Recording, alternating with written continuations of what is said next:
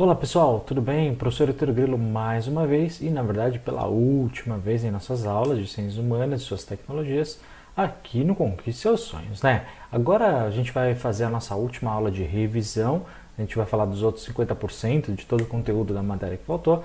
Lembrando, né, o conteúdo que eu ficar mais tempo nesse assunto é porque ele tem uma tendência maior de cair na sua prova. Aqueles que eu simplesmente passar é porque ele tem uma tendência de cair menos, ok? Lembrando, segundo ponto, se você tiver alguma dúvida, eu não vou ficar explicando todo o conteúdo, tá? Mas é só uma revisão. Mas se você tiver uma, é, você tiver uma questão, uma dúvida, é, não estiver entendendo algum dos temas, você pausa o vídeo, abre uma outra janela tá? e pesquisa no canal do Quiz Seus Sonhos o tema referente a essa aula. Lá está explicado tudo mais detalhadamente, beleza? Então vamos começar a nossa revisão. Brasil colônia, não vamos esquecer, começa em 1530, né? Quem faz a primeira exploração? Martim Afonso de Souza, né? Justamente ele foi mandado pela coroa portuguesa para fazer marcação do território e administração colonial. Eles iam do litoral para o centro. Primeiro produto que Portugal queria no Brasil, pau-brasil. Tratado de Tordesilhas dividiu né, o território descoberto num acordo entre Espanha e Portugal em 1494. Né? A parte portuguesa foi dividida internamente através das capitanias hereditárias, que passavam de pai para filho, durou 16 anos apenas e começou em 1534. As principais capitanias hereditárias, Pernambuco e São Vicente. Brasil Colônia, né? o principal governador que a gente teve, Tomé de Souza, e quem fazia muito parte da administração aqui no Brasil e tinha um grande papel né, administrativo era a Companhia de Jesus, elaborado pelos jesuítas, né, o Padre Antônio Vieira e tudo mais. Bom, a família real ela veio também para o Brasil em 1808, não vamos esquecer. A primeira grande economia foi a cana-de-açúcar, né, na verdade o açúcar, para isso faziam essas plantações, através de mão de obra escrava. E nós começamos aqui a ter os primeiros latifundiários, né? ou seja, os senhores de engenho que mandavam nestas terras que eram plantadas. Os bandeirantes eram contratados pelos portugueses, né? começaram a exploração no século XVI e eles que iniciaram esse desbravamento, ou seja, essa expansão territorial do litoral para o centro. Lembrando que era inicialmente né, para fazer o garimpo, ou seja, buscar o ouro, e também para tentar, no início, escravos, transformar índios em escravos. E também, no século XVII, não vamos esquecer que os holandeses também tentaram, na região de Pernambuco, é, pegar a colônia para eles, mas não tiveram sucesso. Século XVIII, ciclo do ouro, especialmente em Minas Gerais, depois em Mato Grosso e também no estado de Goiás. Tá? A coroa portuguesa foi se endividando com a Inglaterra, lembrando que naquela época você tinha a Revolução Industrial. Depois, a grande economia que nós tivemos no Brasil foi a questão do café. É, os produtos eles tinham eles tinham um pacto colonial com Portugal, ou seja, eles deveriam ser é, oferecidos e vendidos exclusivamente apenas para a coroa portuguesa, né, o que resultou em inúmeras revoltas né, que o povo não queria. Bom, durante o Brasil Império, lembrando, né, a gente teve início né, com a proclamação da República em 1822.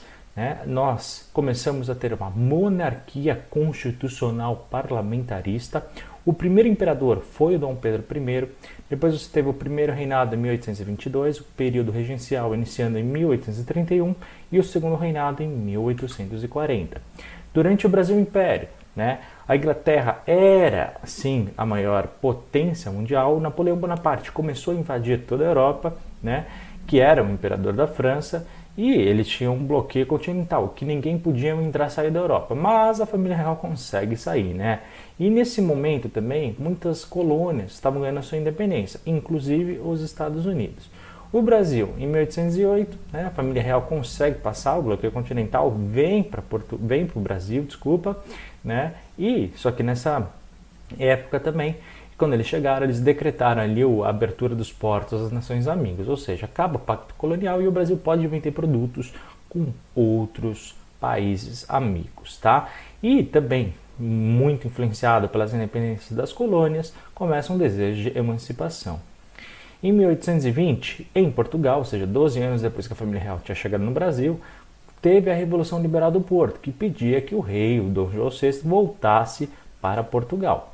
Bom, o rei volta né, e deixa no lugar o Dom Pedro I, que ele tinha ideias mais abolicionistas, né, liberais e tudo mais, e defendia a redução de imposto.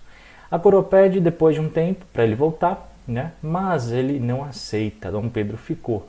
É o famoso dia do fico, quando ele fez esse discurso. E aí, né, para oficializar, em 7 de setembro de 22, houve a independência do Brasil, mais ou menos, né? Pelo menos no papel. Lembrando que esse Brasil Império foi marcado por é, muita, muita polêmica, tá? É, muitos problemas internos que nós tivemos. Em 24 tivemos a Constituição, né? mas que colocava o imperador ainda como centro, apesar de ser mais é, digamos assim, mais democrático, por ter uma constituição, ainda estávamos em uma monarquia, né? Isso causou muitas revoltas, a principal foi em Pernambuco, é, onde eles pediam realmente essa questão de autonomia, é, que foi a Confederação do Equador, tá? E o governo reprimiu fortemente. Em 25, a gente teve a Guerra da Cisplatina, né, que o Uruguai ele consegue a sua independência, né, dando mais dívida e descrédito a Dom Pedro I. Em 31, pessoal, o Dom João VI ele morre e aí o Dom Pedro ele tem que voltar para Portugal, ok? E quem fica no lugar como sucessor? O filho de 5 anos de idade, é verdade. E por isso a gente chama esse período de período regencial, que vai de 31 a 40. Bom, só que ele só tinha 5 anos de idade. E pela lei, pela Constituição que nós tínhamos, não vamos esquecer, né, ele só podia assumir aos 21, exatamente. Então, durante esse tempo, quatro pessoas assumiram, sua prova não pergunta quem é, tá? É, só que eles deram um jeitinho na lei, não esperaram os 21 anos, tá? E ele assume com 15. Bom, isso deu mais um monte de revolta, Sabinada, os Males, Guerra dos Cabanas, a Balaiada, Guerra dos Farrapos, a gente teve muitos conflitos aí. Bom, e aí ele assume, tá? Em 1840, com 15 anos de idade, né? E esse período do segundo reinado, ele dura, dura bastante, vai até 89. E aí foi um período de maior estabilidade política, tá? Teve muitas indústrias, iniciando pelo Barão de Mauá. A gente teve o início de telégrafo aqui no Brasil, muitas estradas de ferro foram construídas. É, duas leis importantes, tá? A lei de 31, que é a lei Feijó, que proibiu a importação de escravos do Brasil, mas como não era criminalizada, as pessoas continuaram. Portanto, depois veio a segunda lei, que foi a lei Eusébio de Queiroz. Bom, na sequência, a Guerra do Paraguai, né, dando mais dívida do Brasil com a Inglaterra, até que essas crises todas, pessoal, levou em 15 de novembro de 89 a proclamação da República, né? E a gente deixa de ter uma monarquia para ter uma república. O primeiro que vai assumir nesse novo período é o Marechal Deodoro da Fonseca. Primeira República começa em 89 até 1930, depois era Vargas de 30 a 37, o Estado Novo 37 a 45, a Quarta República de 45 a 64, a ditadura militar de 64 a 85 e a nova república, que é a que a gente está hoje, tá? que é depois da ditadura militar, que vai de 85 até hoje. A primeira república, marcada pelo coronelismo, tá? Grandes proprietários de terra e muita pressão pelo voto, tá? troca de voto. Lembrando, nessa época a gente tinha a política do café com leite. São Paulo, maior produtor é, de café ok, do Brasil, enquanto Minas Gerais, de gado que e aí por isso é a ideia né, do café com leite. Eles se revezavam no poder, né? Então poder, ora alguém de São Paulo, ora alguém de Minas Gerais. E assim eles se dividiam. Qualquer semelhança com os partidos políticos atuais não é mera coincidência, ok? Era, Verga, era Vargas, né, de Getúlio Vargas. Quando ele assume o poder aqui, ele começa a centralizar o executivo, né? ele está se preparando para a ditadura. É, e ele faz muitas negociações com muitas pessoas, muitas empresas, muitas instituições, muitos latifundiários, né, que eram os poderosos da época. E, e isso ele foi conquistando o voto. E para ganhar a massa, né, ele começa com muitos apoios trabalhistas. Então ele tinha esse populismo muito, muito forte com as massas, com bons discursos e tudo mais. Bom, quando ele realmente assume a ditadura, né, é, a gente chama de Estado Novo. Então é um período de extremo autoritarismo, né? É, você teve uma redução total aí das liberdades civis. A propaganda é muito característica dessa época, óbvio, sempre elogiando o governo, elogiando Getúlio Vargas, nunca criticando. Por quê? Porque você tinha uma censura que proibia qualquer manifestação contrária ao governo, tá bom? É, ele também, né, foi nessa época que ele criou a ideia de salário mínimo e também as leis trabalhistas né, do CLT. É, ele, né, depois de muita pressão, ele acaba sendo forçado a renunciar, digamos assim. E nós temos finalmente de volta as eleições presidenciais, que nós chamamos de Quarta República, tá? Quem é que assume primeiro? Eurico Gaspar Dutra. E depois desse mandato, adivinha quem que o Brasil elegeu? Getúlio Vargas. Só no Brasil mesmo. E aí, esse é um período marcado aí pelo populismo, tá? É, mas, ao mesmo tempo, também um voto mais democrático, porque afinal de contas, como a gente está eh, nessa quarta república, são eleições presidenciais, nós praticamos o voto. Aqui começa várias ideias, entre elas a questão de política econômica e começar a pensar na educação, tá bom? E começa a ideia, a ideia nunca de fato teve no Brasil, mas de reforma agrária, de uma melhor distribuição de terra. Mas esse é um problema gravíssimo até hoje que ninguém nem sequer fala. É, ditadura militar acontece na sequência de 64 a 85, durou 21 anos com cinco presidentes, ok? Lembrando que antes da ditadura a gente tinha Jânio Quadros que renuncia, né? João Goulart que assumiu. É, você teve, ele tinha algumas ideias de reforma de base, como eu disse, né? Reforma agrária, fiscal, administrativa, universitária. É, nos Estados Unidos, no mundo, a gente teve, tinha a Guerra Fria de um polo, os Estados Unidos do outro, a União Soviética e no, no Brasil, né, assim como em vários países, os Estados Unidos apoiou a nossa ditadura militar. Portanto, em 31 de março de 64, é, o exército ele vai para o Rio de Janeiro, o João Goulart ele vai embora, vai para o Uruguai, né, e o Castelo Branco assumiu. Algumas características do período da ditadura militar, pessoal: cassação dos direitos políticos, repressão dos movimentos sociais, controle bipartidarismo, censura artística e dos meios de comunicação. Com o tempo, né, lá para o final dos anos 90, aqui dos anos 80, você teve ali uma abertura gradual, lenta e segura, como eles diziam, né? E teve um grande movimento nas ruas através dos movimentos da Diretas Já, ok? Que pediam as eleições. Mas a nossa primeira eleição não foi direta, e sim indireta, através de um colégio militar. Pós-ditadura é marcado especialmente o início né, pela Constituição de 89, é, a famosa Constituição Cidadã, que é essa que nós temos até hoje, tá? pela democracia, de novo, e pela formação livre de partidos dentro, né, óbvio, né, de alguns critérios. Mas, enfim, nós temos alguns problemas hoje, tá? Que a gente sabe muito bem quais são. Os três principais, questão de saúde, educação e, claro, a corrupção. Primeira Guerra Mundial, 14 a 18, famosa Guerra das Trincheiras. A gente teve aproximadamente 10 milhões de mortos. Né? A gente via a Alemanha, ela buscava várias colônias, os outros países não aceitaram. Né? Você tinha de um lado a Tríplice Entente, que era Rússia, França e Grã-Bretanha, Bretanha, que é a famosa Inglaterra, né? E a Tríplice Aliança, que era a Itália, que depois mudou de lado, então a gente nem conta direito, tá? Ela nem chegou a participar, depois mudou em troca de certos favores, o Império Otomano, Austro-Húngaro e a Alemanha. Como a gente sabe, né? Depois de um tempo, o Império Otomano, o Império Austro-Húngaro, né, foram dissolvidos, o Império Alemão também mas o terreno ele ficou. É, era um período marcado na Primeira Guerra Mundial pela corrida armamentista. Né? Tudo começa com a morte de Francisco Ferdinando, que era herdeiro do trono austríaco. Ele foi assassinado e aí a guerra foi declarada. E um país começou a declarar guerra para o outro. Vários países participaram, mas a gente tem que falar que essa guerra acontece na Europa exclusivamente, tá? diferentemente da Segunda Guerra Mundial.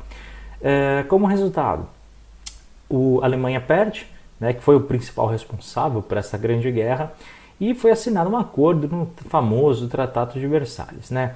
A Alemanha perdeu as colônias todas, teve uma enorme multa que impagável, ou seja, ela se arrastou numa crise econômica sem precedentes. Né?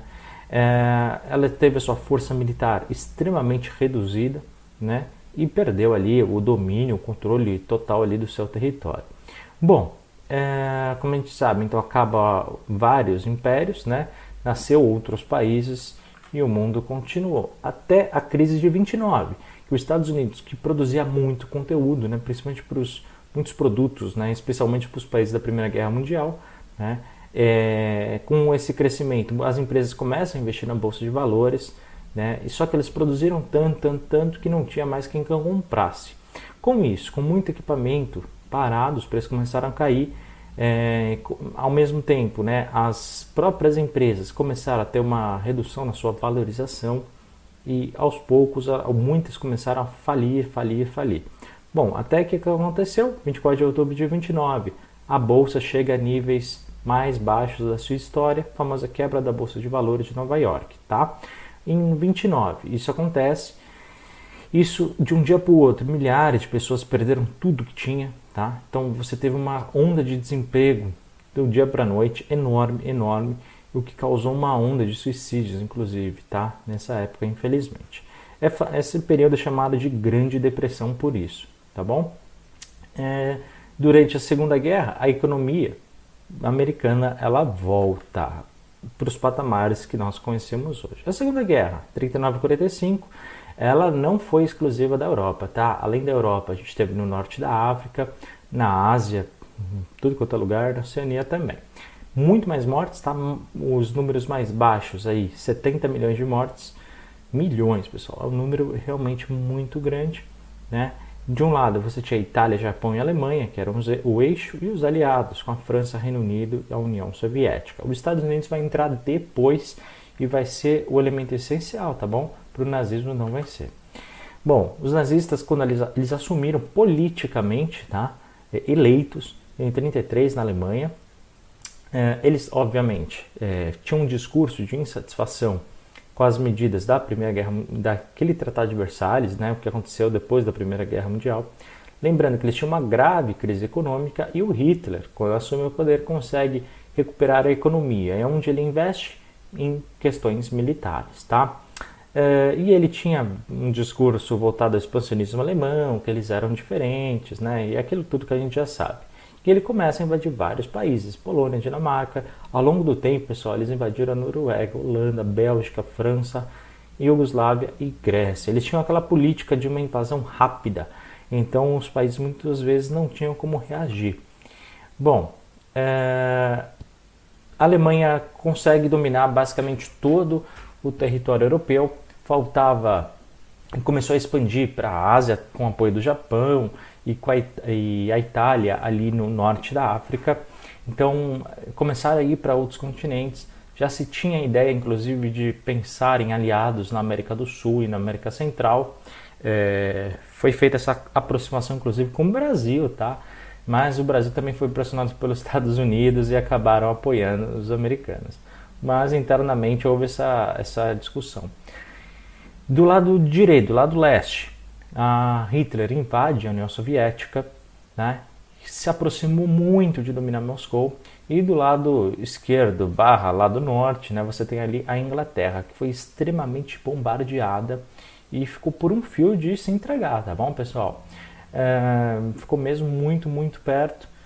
Porém, né, o, do lado leste, a União Soviética conseguiu ali no, no limite mesmo, é, é, através de uma, uma, tática de guerra, onde eles queimavam todos os produtos e tal. E teve um pouquinho de sorte, né? Porque foi um dos maiores invernos da história que já tivemos registro. E os soldados alemães não tinham comida, não tinham como voltar. Lembrando que a Rússia é enorme, né? E muitos morreram ali de frio, de fome. Portanto, e ao mesmo tempo, né? Eles lutaram mesmo até o último homem, tá? Os russos. Portanto, o lado leste Hitler perdeu muito equipamento, muitos soldados, tá? E do lado oeste, né, nós tivemos o famoso dia D, onde todos os aliados se reuniram com a força máxima que tinham e falaram: olha, vamos desembarcar na Normandia e vamos tentar dominar a Europa. Conseguiram, né? Muitos morreram, é bem verdade, mas conseguiram invadir. E aí eles começaram a dominar território por território, tá? Conforme os territórios foram sendo dominados novamente pelos aliados, né? É, lembrando que a França já tinha caído, a Inglaterra quase caiu, então economicamente os países estavam totalmente destruídos, mas os Estados Unidos ainda tinha muitos recursos, ainda não tinha entrado na guerra. Então os Estados Unidos entrou, né? Finalmente na guerra, é, tudo por causa também de Pearl Harbor e tudo mais, né? Que era um, aquele conjunto de navios que os Estados Unidos tinha na Ásia e que foi bombardeado ali pelos japoneses. Então eles declararam guerra contra o eixo nesse período, tá bom? É, conforme os territórios foram dominando, né, descobriram que existiam, é, infelizmente ali, vários centros de trabalho forçado, né, e o famoso Holocausto, né, onde os judeus, basicamente não só, mas a grande maioria eram judeus, que eles eram perseguidos, colocados lá para trabalho forçado e trabalho sem sentido nenhum, passavam fome e muitos morriam assim que chegavam, tá? Eles eram mandados para lá por trem e a grande maioria era morto ali por gás. Então eles reuniam os judeus em câmeras de gás e matavam ali aos milhares, na verdade aos milhões. Os números mais baixos contam que foram pelo menos 6 milhões de judeus mortos. É um número assustador. É... Os aliados conseguem dominar boa parte da Europa até chegar finalmente a Berlim. Né? No dia que os aliados chegam a Berlim, inclusive, quem chegou foram, foi o exército soviético é, junto com soldados americanos, tá? E Hitler nesse dia ele acaba se matando no bunker que ele estava, ele e a mulher dele, tá? E muitos dos aliados que ali estavam no último refúgio. É, a Itália foi o primeiro a, de novo, né, a se entregar muito antes. E o Japão não. O Japão falou que não, que ela está até o último homem, até a última criança e tudo mais.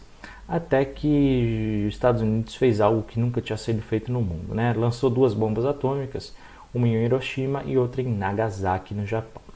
Bom, as cidades foram extremamente dizimadas, tá? Uh, e isso fez com que o Japão, o imperador japonês, finalmente se entregasse. Como consequência, né, é, a gente teve no mundo as duas, é, dois maiores hegemonias, mas com ideias completamente antagônicas. De um lado, os Estados Unidos e do outro, a União Soviética. E a gente dá início à Guerra Fria. Lembrando, a cultura norte-americana, né? Ela é bem democrática, ela é bem ampla, é voltada na democracia e na liberdade. Né? Eles têm essa realização socioeconômica eles têm, são famosos pelo fast food, por vários esportes, entre eles o beisebol, futebol americano, hockey no gelo e basquete. Eles têm os partidos políticos, né, que são os republicanos e democratas, são considerados bem patriotas, valorizam a nacionalidade e eles têm um feriado próprio, que é o Dia de Ação de Graças. Guerra Fria, ela dura de 47 a 91, tá? onde você teve de um lado um, os Estados Unidos capitalista e, do, e a União Soviética socialista. Lembrando, União Soviética é o que hoje nós chamamos de Rússia, tá bom? Uh, eles nunca tiveram um conflito direto, armado, por isso era chamada de Guerra Fria. Os dois países nunca lutaram literalmente um contra o outro, mas eles apoiavam dentro de algum país um determinado grupo para assumir o poder. Qual era a ideia de ambos? Né? Você ter o máximo de países capitalistas e do outro o máximo de países socialistas, justamente para falar qual era o sistema político melhor. Bom, você teve inúmeras guerras, tá? algumas caem, outras não. Então você teve na China, Coreia, Cuba, Vietnã, Afeganistão, Alemanha e várias outras, tá? Algumas não foram uma guerra literal, outras você dividiram um território, enfim, não vem ao caso, porque não cai na sua prova. É, é um período conhecido como Grande Corrida Armamentista, então os dois países começaram a se preparar tá, militarmente, ou investir militarmente, ou em treinamento em outros países, uh, começaram a interferir no mundo. No caso, por exemplo, a ditadura militar no Brasil acontece em 64, é nesse período com o apoio americano, tá? E uma grande corrida espacial que a União Soviética ganhou em todos os quesitos, tá? Menos no principal, que foi no ano de 69, quando os Estados Unidos colocam o primeiro homem na Lua. Bom, Guerra do Vietnã, ela acontece entre 59 e 75 nesse, durante o período tá, da Guerra Fria, ou seja, Vietnã do Norte apoiava a União Soviética, Vietnã do Sul apoiava os Estados Unidos. A gente teve 3 milhões de mortes tá, nessa época, muitos soldados americanos inclusive. Tá? Ambos os lados, pessoal, recebiam armas, treinamento e tecnologia, a famosa guerra de guerrilhas, ou seja, eles em poucos números se escondiam nas selvas, né, os Vietcongs, e assim que os soldados americanos passavam, eles atacavam né, com armadilhas ou de maneira que eles não se, que o outro lado não se percebesse e depois fugiam. Então eles fizeram muito isso. E os Estados Unidos, por sua vez, né, usou armas químicas, a famosa napalm. Napalm era um, um reagente químico, o famoso reagente laranja, né, onde eles realmente, além de é, queimar uma quantidade muito grande e ter os seus produtos químicos, né, ele também destrói por completo o solo e tudo mais. Então, houve uma degradação, além da das mortes né, dos Vietcongs, também houve também ali uma grande devastação ali da região em termos naturais, que dura até hoje, inclusive, tá? Guerra Fria. A grande ameaça nuclear, tá? Os dois países começaram a produzir em números estratosféricos, tá? Inúmeras armas nucleares. E olha, o mundo ficou mesmo à beira de uma guerra nuclear. E se isso acontecesse, não sobreviveria basicamente ninguém, tá bom? É, ao mesmo tempo, a gente teve um acidente né, na, na Chernobyl, uma cidade que fica dentro da União Soviética, em 86, onde uma usina nuclear explode. É, e, e, aí muitas pessoas naquela cidade começaram a ter doenças em, por causa da radiação, né? muitas morreram pela explosão e, consequentemente, depois pela, pela questão radioativa. É, muitas gerações depois ainda tiveram câncer e tudo mais, tá? É, nos anos 70, você tem uma grave crise econômica na União Soviética e isso foi piorando. Enquanto os Estados Unidos estavam fazendo, investindo na sua economia, a União Soviética tinha outras prioridades, principalmente em relação ao próprio partido que governava.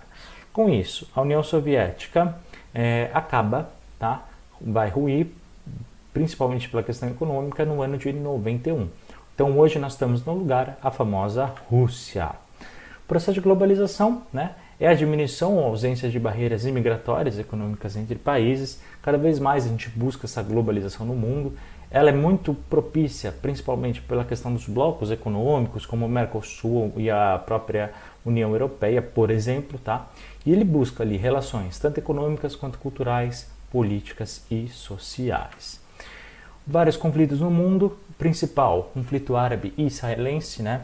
Lembrando que desde a Primeira Guerra Mundial a gente tenta ali um acordo, o próprio Império Britânico na época que era maior tentou fazer um Estado único, isso não aconteceu. É, durante os, a Segunda Guerra, muitos judeus saíram e foram para a região palestina é, justamente fugidos, tá tentando fugir né, do Holocausto. Alguns conseguiram, alguns poucos conseguiram. É, só que essas áreas nunca eram demarcadas, então aquele conflito que já é antigo, né, eles são completamente diferentes em termos de cultura, em termos de religião, em termos societais e de costumes e de valores. Então, são dois povos bem diferentes, mas que, óbvio, vivendo no mesmo local, acabaram criando ali muitos conflitos, né? Entre em 47 houve esse acordo, né, de tentar dividir, olha, essa parte que fica com os judeus e essa parte fica com os árabes. Bom, os palestinos não concordaram, aliás, ninguém concordou, a não ser que o pessoal de Israel, tá? E no ano seguinte, Israel pegou esse território através desse acordo que era melhor, obviamente, para Israel, né? E acabou é, oficializando como Estado. A ONU reconhece o Estado de Israel por isso. Claro, as partes principais em termos religiosos, que principalmente na cidade de Jerusalém, né, que é a capital de Israel, é, ficou, óbvio, com o Estado de Israel. Né? Só que ele é um centro religioso para várias religiões. Então isso causou um grande conflito, tá bom? Em 48, vários países se uniram, Egito, Líbano, Jordânia, Iraque e Síria, e invadiram Israel já na sequência, tá? para tentar pegar o terreno para eles. Só que Israel, que já era apoiado pelos Estados Unidos, venceu né? e aumentou ainda, pegando o território deles, tá? boa parte. É, nessa época que surge, na sequência, uns anos depois, o Hamas, que é um grupo fundamentalista que tenta combater o Israel com todas as forças. Até hoje, tá? Até hoje você tem bombardeamento do Hamas, Israel vai, tenta invade com o exército, onde eles estão. É um conflito generalizado, tá bom? É, lembrando, hoje a Palestina não tem um território fixo, enquanto Israel tem, tá? Mas a ONU considera que a Palestina é um estado observador, mas é um estado não membro. Por não ter um território definido, não tem estado. Lembra que a gente conversou, né? Sobre o tripé. Bom, Estado Islâmico é um grupo que saiu do, do da Al-Qaeda, tá bom? Lembra do Osama Bin Laden, de setembro de 2001? Pois é, Torre Gêmeas. Pois é, é um grupo que sai deles, tá? Eles têm números, quase 50 mil combatentes. É, muitos deles né, vêm de outros países, portanto não são apenas locais, tá bom? É, recebem salário, inclusive. E é, a fonte de financiamento deles é através do petróleo e eles divulgam muito através da internet, principalmente para recrutar novas pessoas, tá? Eles defendem o califado, que segundo as leis do islâmico, que eles mesmos interpretam, né, todos devem servir ao Islã. Mas o próprio pessoal do Islã fala que essa visão é completamente distorcida, tá bom? É, e quem não segue, né? Ou vai ser morto, vai ter que pagar imposto, a família e vai ter punições físicas, inclusive. Bom, para isso eles aplicam inúmeros atentados, né? E eles têm como o ódio enorme aí os Estados Unidos, ok? Outras questões. Kim Jong-un, né? Que é esse aqui, esse rapazinho aqui, da, que, é um, que é o presidente ali da Coreia do Norte, né? Que é comunista. A gente não sabe exatamente o que se passa na Coreia do Norte, porque é um, um local extremamente fechado, é uma censura absurda da imprensa, né? É, e, mas ele pronto, tenta desenvolver ali armas nucleares, a gente não sabe até onde que ele construiu realmente, mas vive ameaçando os Estados Unidos. Enquanto a Rússia, apesar de você ter um processo hoje, a Rússia hoje é capitalista, né? Mas você tem o, costumes da antiga União Soviética. O próprio presidente Vladimir Putin, né? Ele vai se perpetuando no poder, ele e os seus camaradas, né? Então é mais ou menos a mesma ideia do que se tinha antes, tá bom? É, de ter um partido no poder e tudo mais, tá? É, a própria China, né, que apesar de ser comunista, é um dos poucos também países do mundo que ainda é comunista, o sua economia não é. Tá? A economia chinesa é capitalista. É uma coisa muito doida tá? que acontece nesse mundo. Mas a China, economicamente, ela é aberta para outros países, o que no país comunista isso não poderia. Tá bom? Mas dizem que nos próximos anos a China pode se tornar a maior potência, passando economicamente, inclusive, os Estados Unidos. Vamos ver o que acontece nos próximos anos, na é verdade. E a própria União Europeia, que é o conjunto de muitos países europeus, não são todos os países europeus, tá? Mas que, em comum acordo, tentam fazer decisões mais importantes, políticas, sociais, econômicas e tudo mais, tá bom? Quando um país entra em dificuldade financeira, os outros tentam apoiar de alguma forma, e você tem ali os encontros entre eles, tá? Inclusive negociações com outros blocos econômicos que facilita principalmente para os países mais pobres, tá bom? Calendário. É, a gente teve sempre a necessidade né, de ter essas definições justamente para a organização do tempo. Primeiro, em 2700 a.C., feito pelos Sumérios. Calendário solar, feito pelos egípcios, eles tinham três períodos: inundação, verão e inverno. Calendário chinês, que eles dividem o ano a cada, a cada 12 anos, né?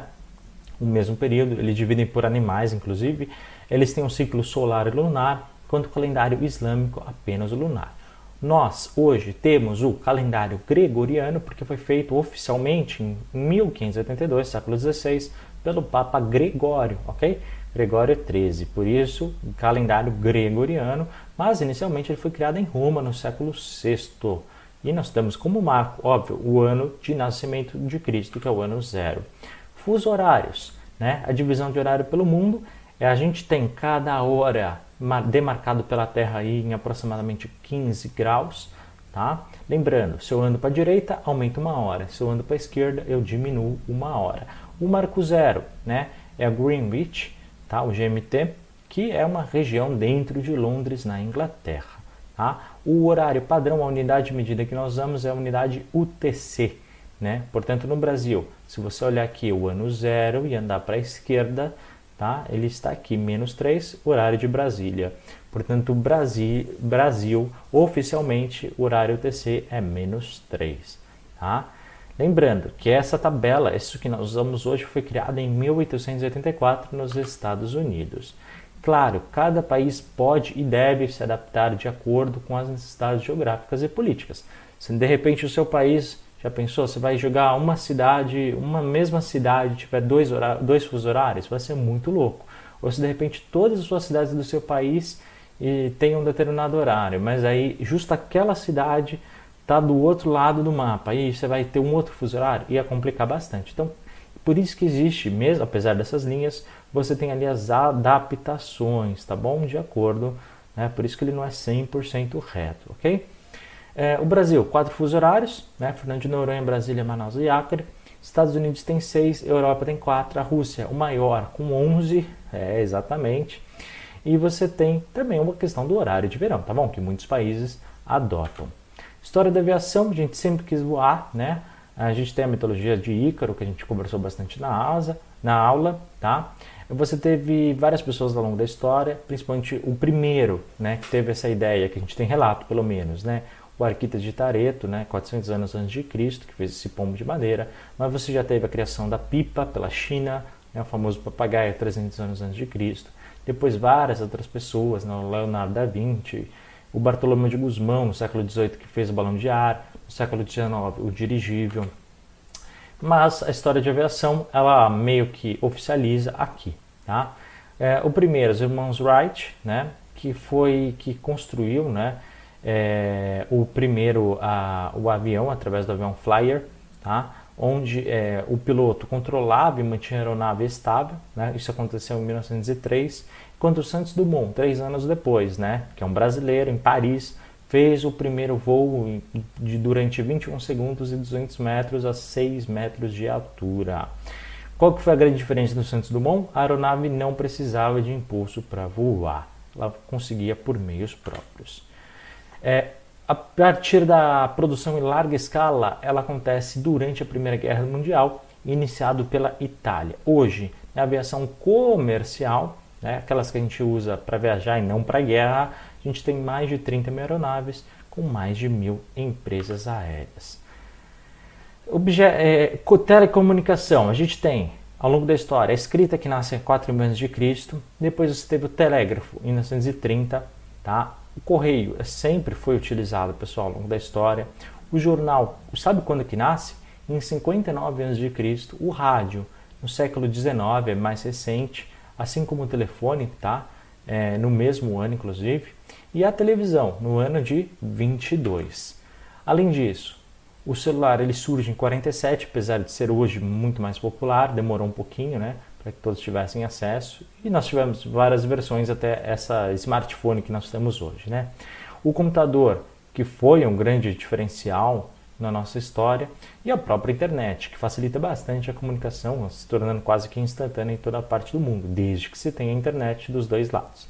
E o grande avanço, né? a questão do uso de satélites artificiais que ficam em volta da Terra. Então a gente tem vários, tá? a gente usa para meios de comunicação, para televisão, para descobrir a nossa meteorologia, para uso militar, né? Mas o primeiro que idealiza, olha só, foi o Isaac Newton, tá bom? Mas primeira vez que a gente consegue pôr no espaço foi a União Soviética, em 57, através do Sputnik 1.